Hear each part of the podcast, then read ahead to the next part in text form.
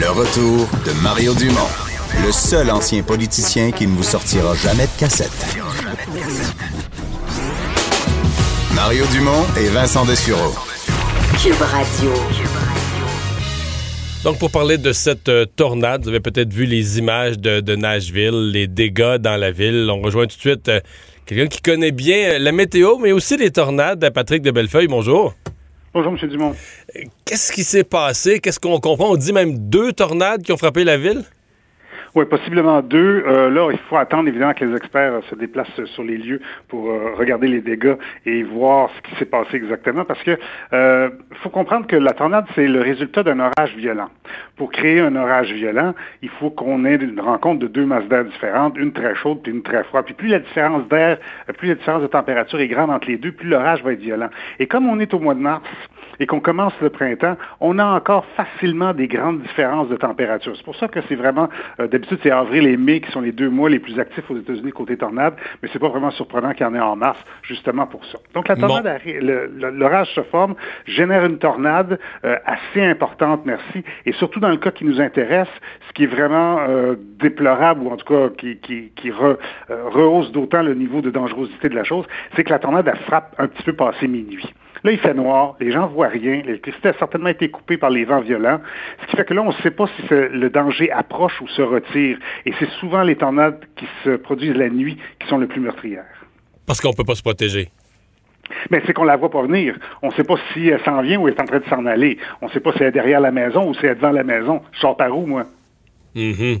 Euh, la, tornade donc se forme euh, sur combien, sur quelle distance habituellement une tornade comme ça, euh, entre le moment où elle, décolle, elle part, puis le moment où elle s'estompe, là, elle peut parcourir quoi, quelques kilomètres?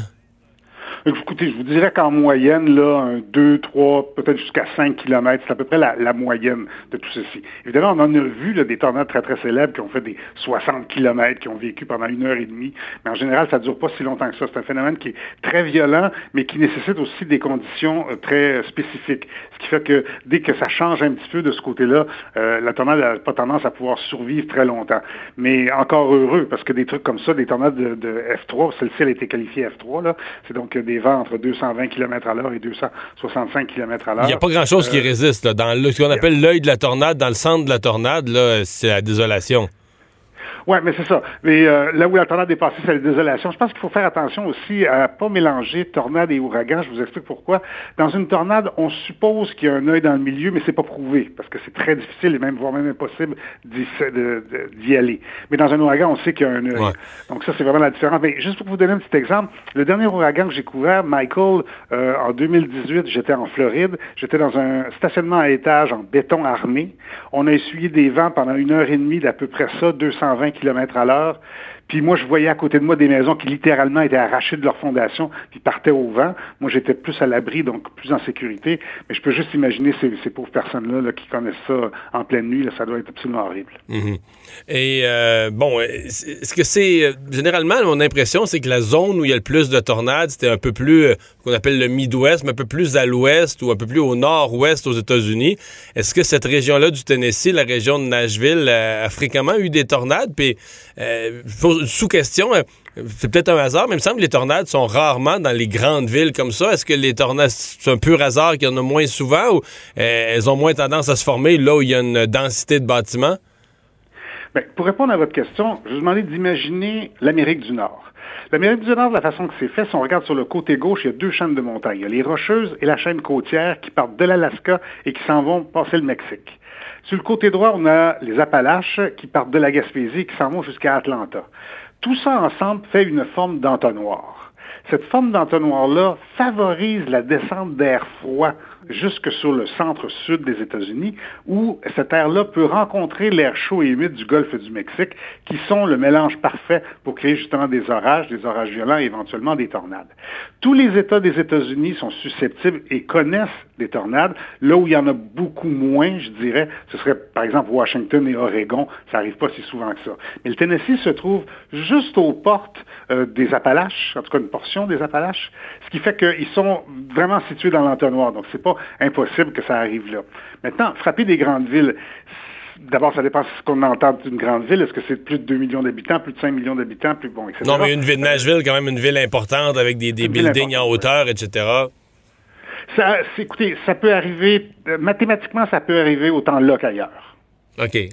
Mais si vous regardez la carte au complet, mettons du Tennessee, puis qu'il y a cinq grandes villes, ben, il y a pas mal plus d'espace où il n'y a pas de grandes villes que d'espace. Je comprends.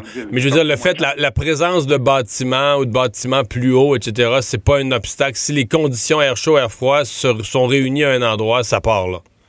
Exactement. Puis c'est pas un obstacle du tout. On a bien vu la tornade de 1987, je crois, à Edmonton, en plein centre-ville mhm. d'Edmonton, qui avait littéralement tout arraché. Là. Euh, non, c'est pas. Euh, les édifices vont absolument pas faire office de blocage ou empêcher le tourbillon de se faire.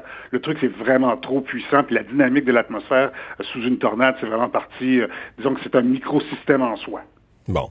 Et donc, on, aura besoin de combien de temps du côté? C'est quoi, des, enquêteurs experts en tornade pour mesurer et arriver vraiment à dire il y en a eu une, il y en a eu deux euh, de telle force, ça va prendre combien de temps? Ben écoutez, déjà on commence à voir un peu plus clair parce qu'ils nous ont dit que celle de Nashville avait été de force 3. Euh, donc ils sont déjà sur le terrain parce que c'est la seule façon d'évaluer la force et l'intensité de la tornade, c'est d'aller sur le terrain. Si on voit sur le terrain euh, un arbre cassé, Bon, ben c'est une F0. Mais si on arrive sur le terrain et que là, il y a six maisons d'arrachées, il y a des arbres euh, complètement déracinés partout, là, on sait que la force est beaucoup plus importante. Et sur le terrain, on va regarder parce que le passage d'une tornade, ça se coupe au couteau. Si ça se passe dans votre rue, ça se peut très bien que votre côté de rue, il n'y ait plus une seule maison, puis de l'autre côté, il y a juste deux, trois fenêtres de cassées. Donc, ils vont aller voir exactement la trajectoire en voyant une trajectoire par terre de débris. Ils vont dire ça, c'en est une. S'ils trouvent une autre trajectoire un peu plus loin, à quelques kilomètres de là, ils vont dire, ah, ça, c'en est une autre. Et ils vont les additionner comme ça pour dire, il y a eu tant de tornades. Maintenant, on a cependant euh, des outils qu'on a utilisés, nous, au Canada, euh, euh, il y a quelques années, qui ont été mis en place, ces outils-là, qu'on a utilisés pour déterminer qu'un épisode de tornade qu'on avait connu, où on avait rapporté deux ou trois tornades, en fait, il y en avait eu onze parce qu'ils travaillent avec les, satellites. Donc, probablement que ça se peut qu'il y ait des chances que les Américains utilisent aussi cette technologie-là pour nous dire exactement combien il y en a eu. Mais la technique de base, c'est qu'on envoie les autorités. Fait qu'il y a autant d'ambulances qui vont là que de monde qui regarde qu'est-ce qu'il y a comme débris. Patrick de Bellefeuille, merci beaucoup de nous avoir parlé.